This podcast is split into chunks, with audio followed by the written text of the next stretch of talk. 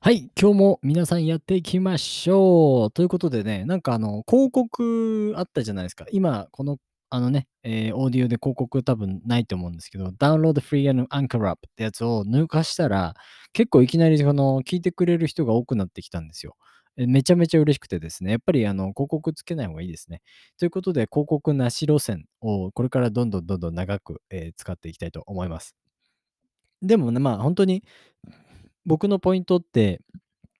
あの、なんでこのね、あの、ポッドキャストをしているかというと、やっぱ一番は、その、僕がポッドキャストで、その、英語も学んでるし、スペイン語も学んだからなんですよね。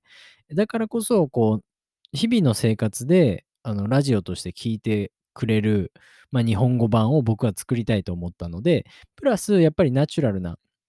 えー会話をね、僕はスペイン語が話せない時でも、えっと、なんていうのかな、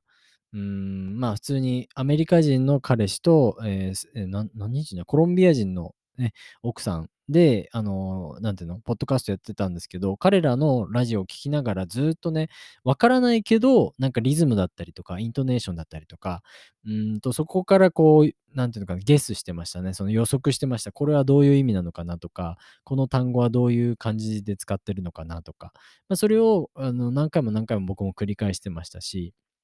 で、あの、いいところは、やっぱりそのアメリカ人の男性がスペイン語を学んでいる途中なので、やっぱりそういった意味で、あの、やっぱり、えーその間違いをするわけですね、その男性は。だからこそ、その、そのコロンビア人の女性の先生が直すんですよね。だそれがすごいなんか良くて、あの、僕もね、できれば、あの、例えば、なんか、あの、ちょっと喋れるぐらいの、あの、外国人の女性がいれば、あの、なんていうのかな、ポッドキャスト一緒にね、やって、で、僕がこう話しながらこう直せるみたいな、えー感じが多分一番いいのかななんて思います。だから N3 とか N4 レベルの、えー女性がね、いたら結構いい、あの、ポッドキャストができるんじゃないのかなと思います。まあ、緑とのね、会話もも全然いいとは思うんですけど、やっぱり、えー外国人の女性で、やっぱりちょっとゆっくり日本語を話しながら、たまにこう間違えるみたいな、えー感じがいいと思うので、僕はね、あの、もしそういうね、あの、無料でもちろん僕とポッドキャストを放送してもいいよって方がいらっしゃったら、いらっしゃったらですね、えー僕にメールをね、えーください。リンクに僕のメールが入っているので、あの、今レベル、あの、なんていうのえっと、N4 とか N3 のレベルだよっていう人、まあ普通に会話はできるけど、ちょっと間違えたりするよぐらいであれば、あの、一緒にね、ポッドキャストに、まあ一回出てみてもいいです。トライアルでね、あの、全然受けてくれてもいいですから、ぜひぜひね、僕に連絡してみてください。えー、ということでね、今回なんですけども、え、アイデアに詰まったら散歩がおすすめ。これね、めちゃめちゃ僕ね、賛賛成できますね。やっぱ散歩ってね、めちゃめちゃいいと思うんですよ。僕は朝起きて散歩、昼に昼ご飯食べて散歩、夜、えー暗くなる前に散歩するんですよ。散歩めちゃめちゃ好きで、ジムでも散歩して走って、で、それからプールに入ってサウナに入るんですけど、やっぱりね、散歩っていいですよね。あの、バックパッカー時代もかなりね、散歩してたんですよ。で、やっぱりそのゲストハウスに着いてから、えっと、街をまず見たくなるんですよね、僕はね。どういう街なのか、どういう人がいるのかとか、やっぱそういうのを見るのが本当に楽しくて、だから毎日こうバックパックを、まあ、重いバックパックをゲストハウスに置いたら、大事なものだけ持って、こう、何、デイデイパックだけ持って、こう街を歩くみたいな、えー感じにしてたんで、もう本当に散歩が、なんていうのかな、ルーティンになっていたっていう感じですね。だから本当にあの、これちょっと読んでいきましょうね。はい、えー新商品や新しいイベントを考えなければいけないときは、その辺を散歩してくるのがいいでしょう。私たちの脳みそは椅子に座ってうんうんうなっていてもうまく働かないのです。うなる、うなるって、うんうんうなっていても、うなるって言うんですけど、うなるって、うーん、わからない。うーん、どうしよう。うーんっていう感じの、あのーなかなか前に進めないような状況のことをうなる。うなるっていうこの音を出すこと、うーんって感じですね。はい。アイディアを出すコツは頭でなく足を使うこと。とにかく歩き回っていれば面白いアイディアもポンポンと出てくるはずです。え自分でもびっくりするくらい斬新で革新的なものが浮かぶかもしれませんよ。斬新、とても新しいということですね。えー革新的なもの。なんかこう革命、なんか全然今まで考えついつつかなかったものが、えー生まれるかもしれない、まあ、革命的なみたいな感じでね。えそんなの嘘でしょ？と思われるかもしれませんが、本当の話です。アイデアは散歩によって生まれるものなのです。米国カリフォルニア州にあるスタンフォード大学のマリリー・オペッツォは、椅子に座った状態とウォーキング用のマシンに乗って好きなペースで歩かせた状態で4分間あるものについていろいろな使用方法を実験参加者に考えさせました。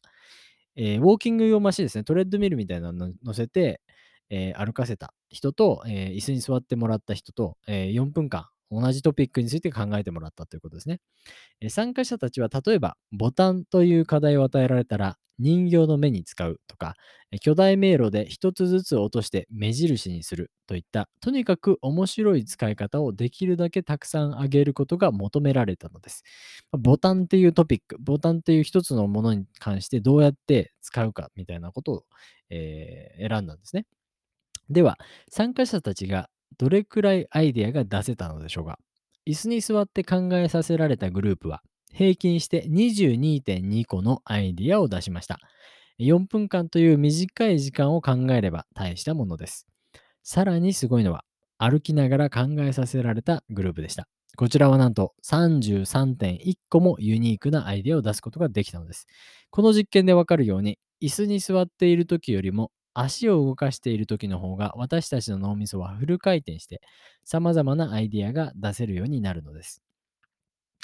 アイディアを出したり企画を立てなければならなかったりするときにはちょっとその辺歩いてきますと断ってから外に出ましょう。その方がオフィスに座って陳思木工するよりもいいのです。陳思木工とか難しすぎるからね。あの、僕らの生活でも使わないです。陳思木工って沈む、思う、黙る、考えるっていう字で陳思木工って言うんですけど、まあ、オフィスに座って黙って考えるよりもってことですね。えアイデアが出やすくなると。古代ギリシャの哲学、アリストテレスは、とことこと歩きながらいろいろな思案を巡らせていたようです。思案、あ、試作ね。ごめん、試作を巡らせていたようです。試作、考えですね。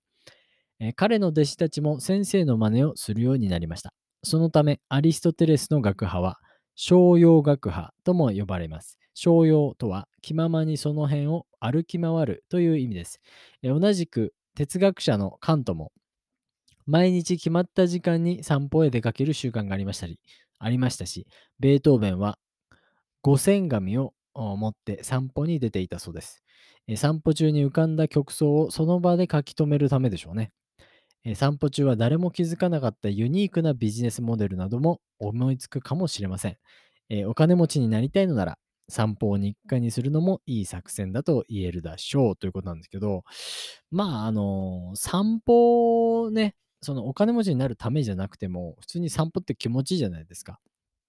あの、問題は、えー僕の家の周りにその散歩するルートがあまりないということなんですよね。えっ、と、それが今回ね、僕は一人暮らしを始めて一番なんかこう、ああ、やっちゃったなっていうことでした。で、緑のところに行くと、やっぱり緑の家からいろいろなその散歩のルートがあるんですよ。で、一番すごい近くに、えー大きな公園があって、で、その公園でなんかゆっくりできたりとか、動物がいたりとか、日本の庭園があったりとかして、そういったところでゆっくりできるっていうスペースがあるので、あのね、やっぱり散歩のルート、散歩ができる場所って大事だなと思ったんですよ。で、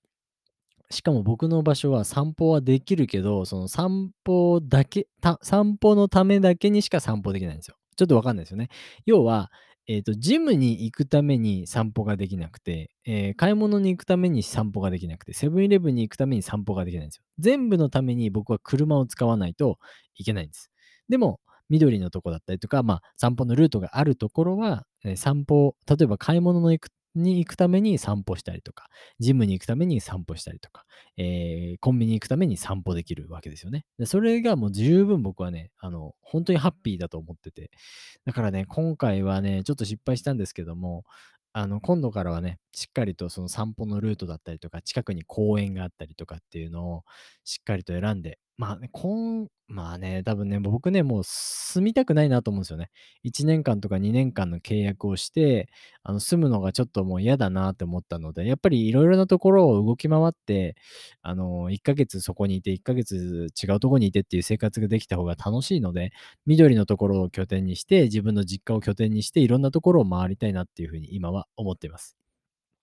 え、皆さんも散歩はお好きでしょうか？えーななんかね、いい方法とか、いつの時間に歩くのが一番いいのいいのかみたいなのがね、あればぜひ教えてみてください。ありがとうございました。またお会いしましょう。チャオ。